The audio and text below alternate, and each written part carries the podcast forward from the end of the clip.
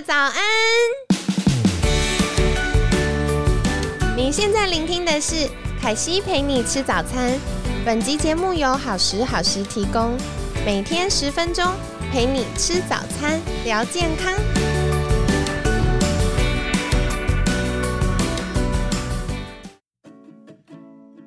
嗨，欢迎来到凯西陪你吃早餐，我是你的健康管理师凯西。星期五快乐啊！经过凯西一周的陪伴，你们还好吗？你们习惯这样的分享方式吗？凯西真的很希望知道你们喜不喜欢这样的分享主题或者是分享方式喽。如果可以，还是很期待你们可以私信告诉我啦。那今天星期五，我们要来聊一聊，是大部分的朋友们很常会遇到的话题，就是我常常在协助学生过程当中，大家就会跟我说：“哎，我没有刻意想要吃那些垃圾食物，可是我就是忍不住，或者是我就是无法抵抗诱惑。”然后呢？我就会跟他们说，非常没有关系。凯西很理解大家，真的不是故意的。怎么说呢？我觉得很多时候我们的大脑真的很像小孩，我都会开玩笑说我们的大脑很像四岁小孩。大家想一想，四岁才小班、中班而已，所以对于这样的孩子，其实我们需要给他很多的引导。那另外也很容易被旁边的环境影响。我们要怎么做呢？举例来说，大家也可以想想看，你是不是有这样的状况哦？就是首先下午的时候会想吃下午茶，或平常只要吃到甜点就会特别特别的开心。然后或者是压力很大很烦的时候，就会想吃点甜食。不知道你有没有这样的状况呢？那再来是，比如说。像下班了，会想要特别吃一些盐水鸡呀、炸鸡排呀、排骨酥啊、盐酥鸡呀这些咸咸的或者是炸物油油的。那另外，我觉得还很常遇到，就是有些人会跟我说他没干嘛，他其实可以吃一顿好好的晚餐，可是他下班就是很想吃泡面。那泡面就是咸咸的嘛，所以呢，如果有这样的状况，也很有可能是因为压力，所以让你有对这些食物特别高的偏好哦。怎么说呢？因为像我们前几天都有分享到，肾上腺它在我们肾脏的上方是一个长得像三角形的小帽子。那这个小帽子还有分成外层跟内层。外层叫做皮质，内层叫髓质。那简单来说，肾上腺会分泌各式各样的激素，除了我们这一整周聊到的肾上腺皮质醇应付压力之外，也会分泌调节心跳的啊，然后分泌调节血液当中电解质的啊，或者是分泌调节血糖的啊，各式各样的激素在。呃，我们压力大的状况底下呢，这些激素它是会互相影响的嘛，所以压力大的状况底下，身体为了要获得比较多的生存能源，它就会倾向让我们补充比较多的电解质，因为电解质也跟我们的心跳、肌肉传的神经传导以及我们的血液的酸碱值有关。我们的电解质呢，最常就是大家听到的钠。比如说吃咸咸的，就会有很多的钠。那跟钠是好朋友的，就是钾。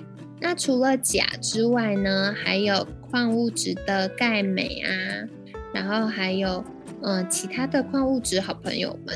所以呢，嗯说回来，就是压力大，为什么会特别想吃咸的东西？很有可能就是因为嗯身体觉得哎需要补充电解质了，然后它就。会让我们想要吃比较重口味。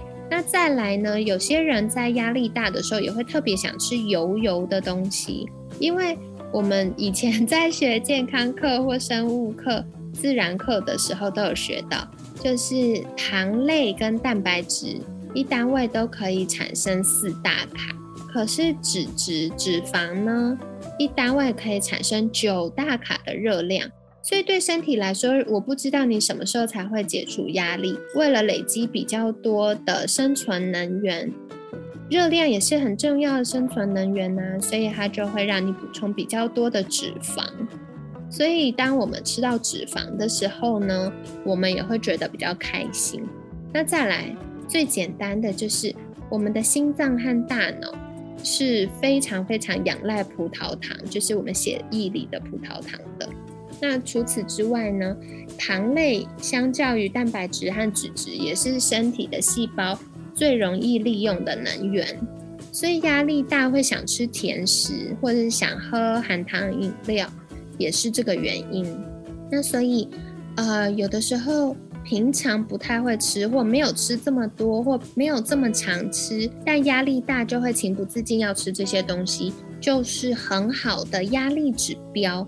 因为如果你们也跟凯西一样，不太容易在情绪上感觉到压力的话，那就要多留意身体告诉我们的这些讯号，然后为我们自己做压力把关。那另外说回来，就是，呃，如果常常吃这些垃圾食物，或者是添加物比较多的，或者高脂高糖的食物呢，很容易到我们的肠道会喂养坏菌，因为有的时候。压力大，呃，消化功能又下降，然后这些或者是有一些食物当中有添加物，或者是有不好的油，那在到了肠道之后呢，它没有办法好好的完全被消化完毕、被分解完毕的话，它就会变成食糜，然后会喂养坏菌。那如果坏菌太多，它就会分泌坏菌的毒素。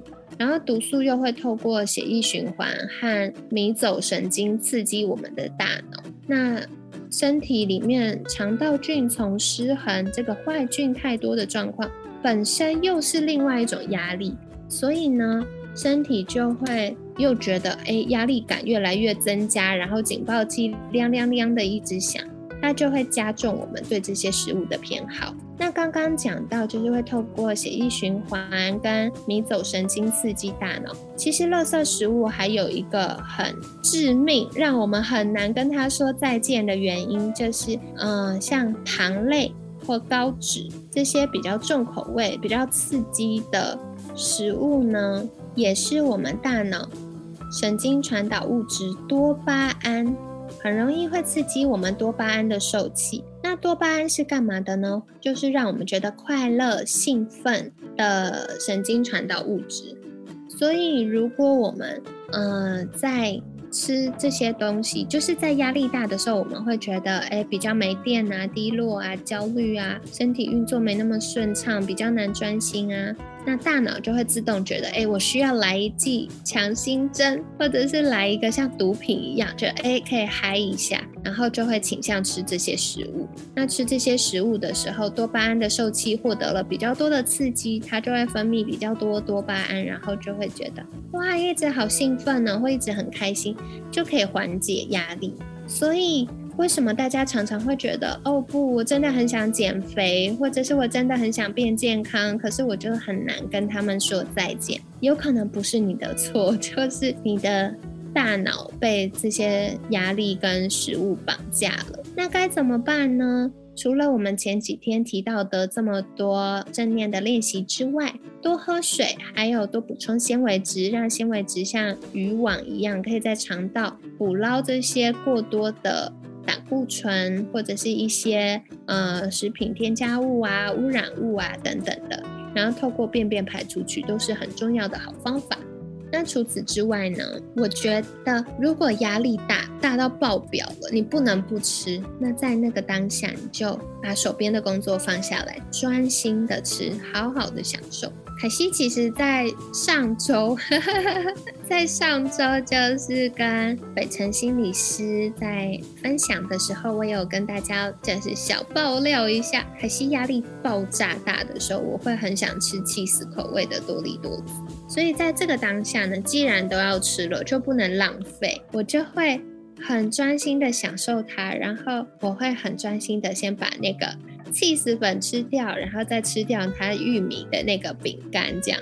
然后呢，我会眼睛看着它，鼻子会去闻它的味道，口腔会去感受，哇，超咸的！我会感受它咬下去那个气死的味道，还有玉米的饼干咬下去的香气，我会让我整个身体的感官在享受这个过程。那这样子就有机会获得比较多的满足。那获得比较多的满足的时候呢？大脑在后续就比较不会一直觉得缺乏，然后一直跟我们要讨这些食物。那另外，如果可以选择的时候，尽量用天然的原型食物取代精致加工品。比如说，想吃甜食，水果就是比蛋糕好的选择。另外，因为肾上腺疲劳的人有可能在血糖平衡上有困难，可能会。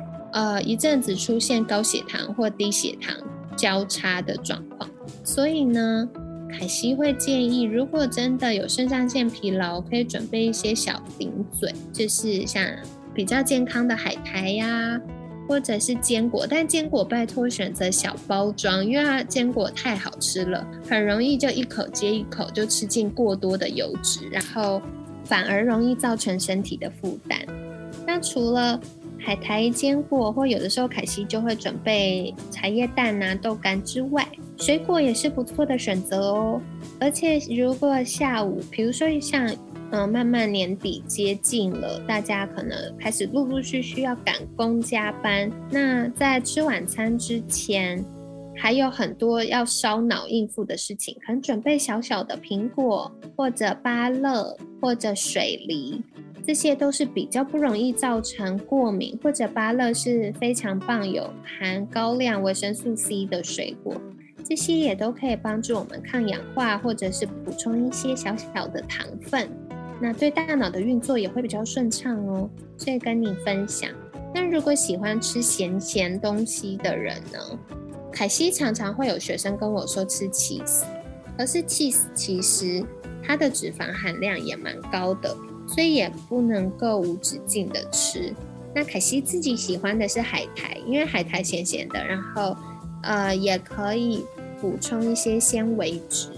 那我的做法就是我会去买超市那种圆饼型的紫菜，然后那个一一小片呢就可以炒一大锅的海苔，所以我就会习惯干炒，自己炒，等它紫色变成绿色海苔的颜色的时候，我就会加一点点的黑胡椒。加很多的姜黄粉，然后再加一点点的海盐，然后它就会非常香。